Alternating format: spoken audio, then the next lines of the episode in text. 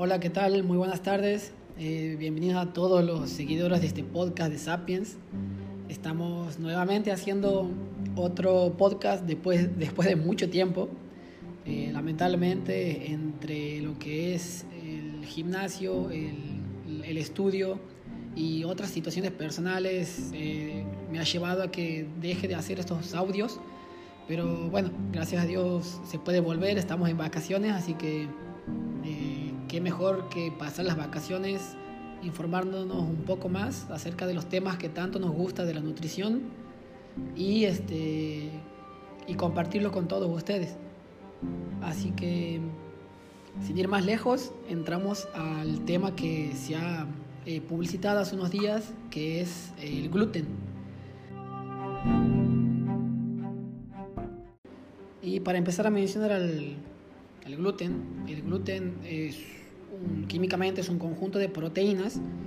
que se encuentran exclusivamente en las harinas de lo que es el trigo, eh, la cebada, el centeno. Habrán escuchado mencionar por ahí que hay muchos productos que son sin TAC. De hecho, ahora estoy viendo uno. Aquí tengo una mermelada. Eh, son productos sin, sin TAC, sin trigo, avena, cebada, centeno.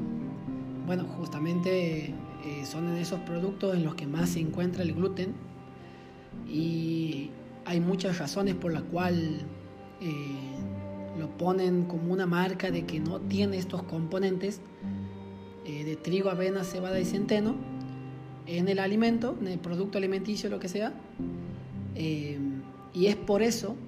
que el producto no tiene gluten, que es esta proteína de la cual estamos hablando. Y al saber químicamente qué es el gluten, en qué alimentos la encontramos, que son las harinas de, esos, de ese trigo, de esa avena, de esa cebada, del centeno. Eh, podemos mencionar algunos alimentos en los que se encuentra el gluten, por ejemplo, en los fideos, en los panificados, en las galletas y en, en muchos alimentos más, pero exclusivamente más en esos panificados refinados que eh, teniendo en cuenta nuestra, nuestra cultura diaria,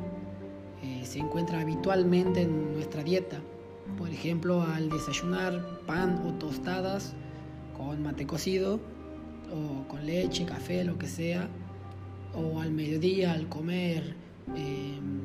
nuestra, nuestro almuerzo, o incluso a la noche nuestra cena y agregar pan. también en las pizzas, en todos los alimentos que tengan panificados, que sean de harina de trigo, que es la harina común, eh, se ve encontrar este, eh, este gluten presente en el alimento. Bueno, ya entendiendo qué es químicamente el gluten y en qué alimentos se encuentra y cómo eh, nosotros marcamos con un sticker de Syntac en los que no se encuentra el gluten, tenemos que entender por qué hacemos esto, por qué demonizamos al gluten, por qué lo queremos sacar de nuestra vida el gluten. Y es por el simple hecho de que el gluten es una proteína inflamatoria, eh, principalmente en el trigo, que es prácticamente de donde sacamos todos nuestros panificados, eh, se encuentra la gliadina, que es una proteína inflamatoria que forma el gluten. Entonces, el gluten provoca una inflamación en el intestino. Pero ¿por qué se inflama el intestino? ¿Por qué cuando comemos carne no se inflama nuestro intestino y por qué cuando comemos algún panificado con gluten sí se inflama. Porque eh, en nuestro intestino tenemos secreciones enzimáticas que van a degradar a la carne porque tenemos enzimas que la, que la degradan hasta componentes más simples para poder absorber lo que son los nutrientes de esta carne, pero no tenemos enzimas para poder degradarla totalmente a lo que es el gluten. No podemos degradarlo, entonces eso produce una respuesta inflamatoria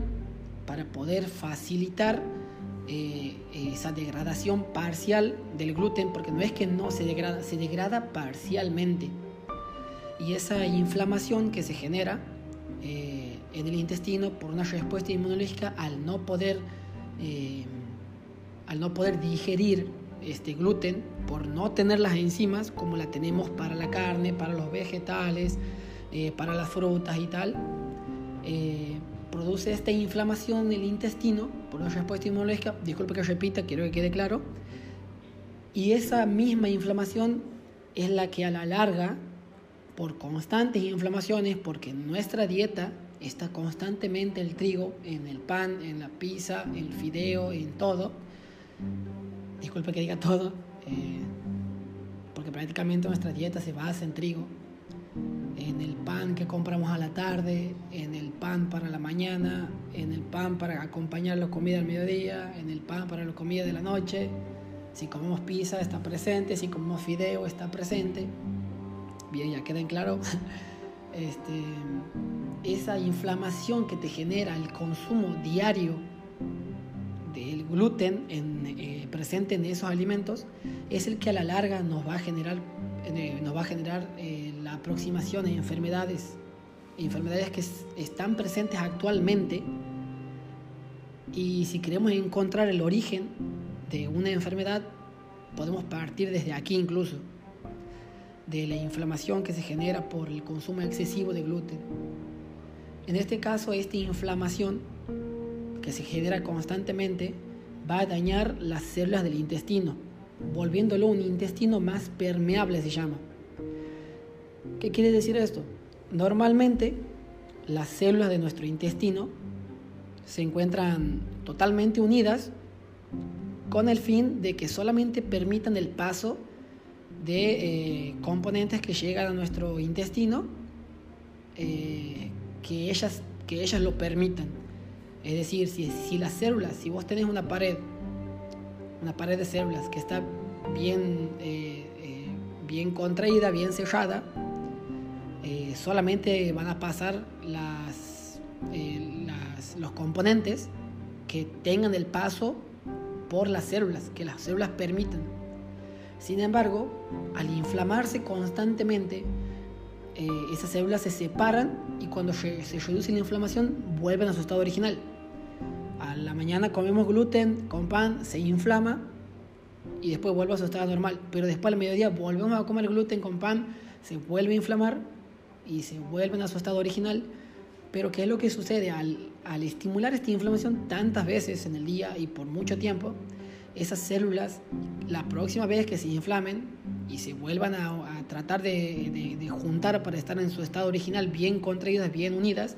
esas células van a quedar con el tiempo cada vez más relajadas, cada vez más separadas, porque se van a adaptar a cierta inflamación. Entonces, al estar más separadas, van a permitir el paso de eh, componentes de los alimentos aún más grandes o incluso algunos eh, que sean dañinos para el cuerpo. Y en este caso, eh, pasar esos componentes, porque hay más espacio, porque el intestino se vuelve permeable, porque las células ya se encuentran más relajadas, más separadas. Eh, seguro en la primaria habrán entendido que lo, que lo que hace el intestino delgado te lo simplifican así, y me encanta que lo hayan simplificado así. El intestino separa lo que va a la sangre y lo que se va a eliminar. Y si lo que va a la sangre son sustancias, o perdón, componentes, lo venía diciendo componentes, y si lo que pasa a la sangre por por tras de que el intestino se encuentra relajado, hay más separación entre células, son estos componentes que dañan a nuestro organismo. Son ahí donde nacen eh, las enfermedades que se hacen presentes hoy en día por tras de eh, esta inflamación que, que, realizamos de manera constantemente al consumir estos alimentos eh, con gluten. Y este, si bien esto, esto que trato de comunicar, que trato de informar, de compartirles, implica un poco de conocimiento de, biología, un poco de conocimiento de las funciones de la célula. Eh, hay dos, cosas que tienen que, rescatar de todo lo que acabo de mencionar. Y, y, es que el gluten es una proteína inflamatoria que cuanto más la consumamos va a generar más permeabilidad en el intestino y eso nos va a llevar a que permita el paso de más eh, componentes de, alimentos que las células en su estado original no lo permitían el paso y la, directamente las eliminaban, pero por, al estar permeables, al estar separadas, estas eh, estos componentes van a poder pasar al de, a la barrera del intestino y van a poder llegar a la sangre y si llega a la sangre llegan a todo nuestro organismo, generando problemas en, en los puntos más frágiles de nuestro cuerpo. Ese es lo primero que debemos entender. Y lo segundo que debemos entender es que esta, esta permeabilidad intestinal, estos, este daño causado por la inflamación, se puede prevenir. Se puede prevenir de un millón de formas. Eh, sin necesidad de demonizar estos alimentos que nos gustan tanto, que nos encantan, como son, eh, a mí me encantan los fideos, me encantan los panificados, eh, de hecho me, me, gustan tanto que son mi alimento favorito, pero lamentablemente no lo puedo consumir de manera diaria. Este, ¿Por qué? Porque justamente acabo de mencionar uno de los factores que es la inflamación. Eh, sin embargo, como les menciono, no hay que demonizarlo, se lo puede consumir de vez en cuando, tratar de no priorizarlo, como por ejemplo eh, un fin de semana si quieres darte un gusto de comer no un bife con ensalada, sino comer un bife que tenga un pan y que tenga una ensalada y que tenga un aderezo y así formar un sándwich, consumirlo sin ningún miedo, sin ningún problema, porque sabes que no es algo que estás priorizando, sino que es tu gusto tu gusto de la semana. Eh, es mi manera de tratar de evitar demonizar los alimentos porque no, no es que haya alimentos malos. No es que el gluten debería ser demonizado por, por esto que causa, que sería la inflamación. Eh, eso es lo segundo que hay que entender para tratar de eh, evitar demonizar los alimentos. Me gustaría agregar una tercera acotación a cómo controlarlo, pero desde otro punto de vista. Eh, hay un estudio que demuestra que la inflamación se encuentra más presente al consumir estos panificados en países como aquí en Argentina, diferente a los países de Europa. Y este, mencionan que eh, todo está relacionado a el procedimiento que llevan estos panificados. Por ejemplo, el procedimiento que tienen los países de Europa en relación a las masas es un procedimiento más casero diferente al procedimiento que tienen las masas aquí en Argentina, que son procedimientos más de fábrica y que no son para nada caseros. Eh, en el caso de Europa, eh, mencionan que es, es muy importante dejar leudar a la masa al menos 10 o 12 horas. En el caso de leudar, por más que mucho le entienda, lo quiero aclarar, eh, seguramente le habrán visto a su mamá haciendo masa y la dejaban a la masa reposar tapada con un paño, le dejaban un par de horas para que la masa crezca y después de hacerla crecer eh, procedían a lo que es eh, hacer, no sé, por ejemplo una pizza, una tortilla o lo que sea que, que fuera a hacer con la masa. Y la razón por la cual hacen esto es eh, para que la masa leude y en este caso dejar que las levaduras eliminen la mayoría de estas proteínas inflamatorias que tiene el gluten, pudiendo ser mejor para la digestión, evitando así la inflamación. Entonces, diferente aquí a los procesos en Argentina, eh, utilizan procedimientos como una como levaduras artificiales para que el proceso de leudar la masa sea más rápido. E incluso si se pueden ver en la mayoría de, panaderías, en este caso en mi pueblo, en Loreto, digo pueblo y es una ciudad, vamos nomás, eh, veo todas las panaderías que tienen a sus panaderos trabajando de noche, a la madrugada. Y realmente lo hacen para ahorrarse mucho tiempo para ahorrarse mucho tiempo y poder producir todo lo necesario, pero no lo hacen con el fin de mantener una calidad de producto, lo hacen con el fin de poder eh, eh, fabricar la cantidad que se necesita para lo que demanda el pueblo. Entonces, si eh, esto que hace, hacen que tengan que usar procedimientos de, de, de leudado de las masas artificialmente, donde gasten menor tiempo leudando para que se pueda para que pueda actuar las levaduras y así producir una buena masa. Pero este procedimiento artificial de levaduras artificiales de poca duración eh, del proceso de leudarse hace que las levaduras actúen en menor tiempo ante, las, ante el gluten, ante estas proteínas inflamatorias, eh, evitando disminuir su proporción.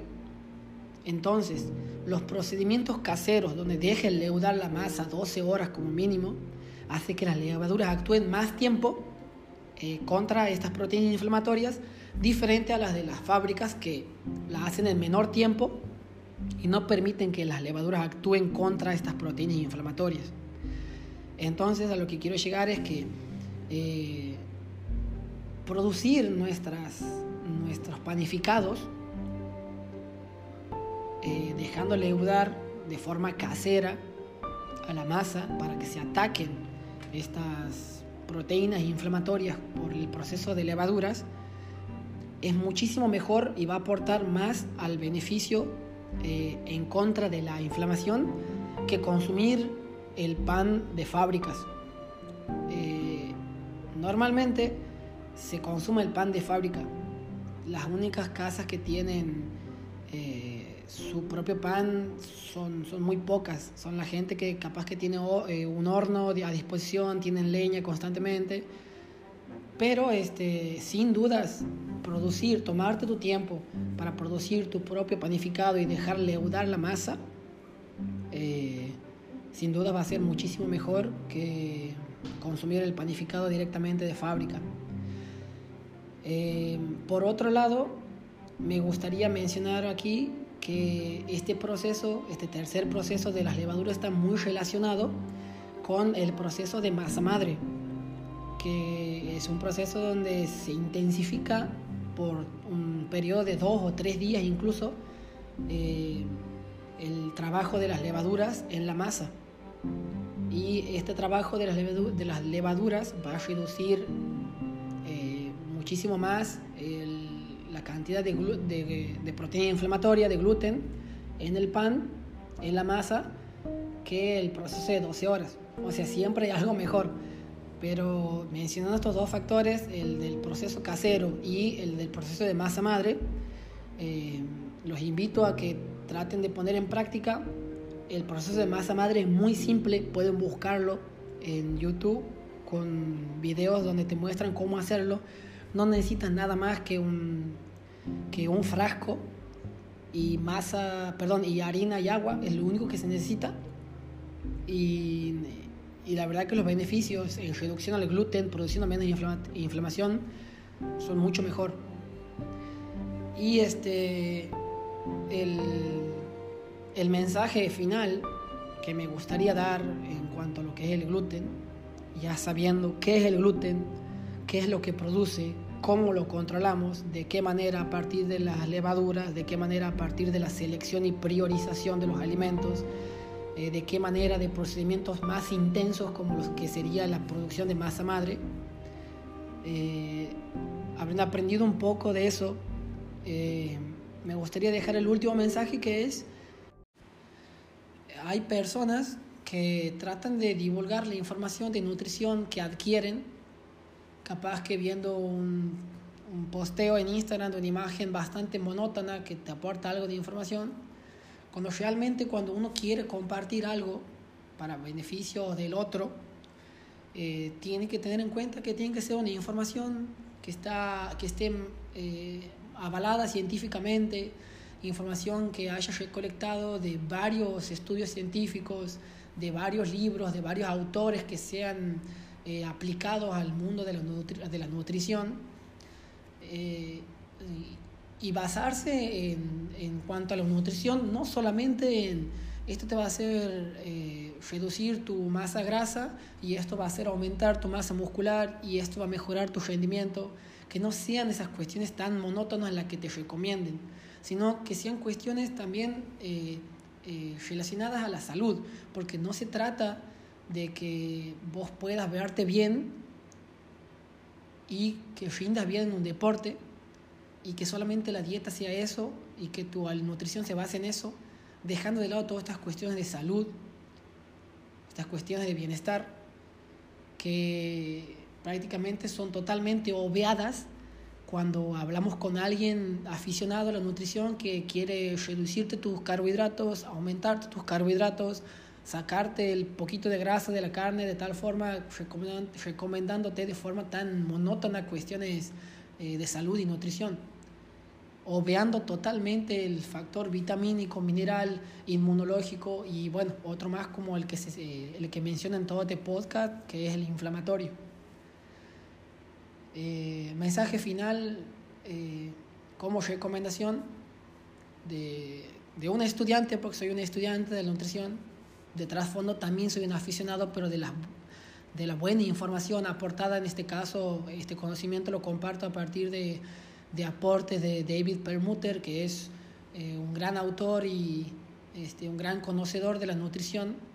eh, que me ha brindado el libro Cerebro de Pan, a partir del cual yo conozco este,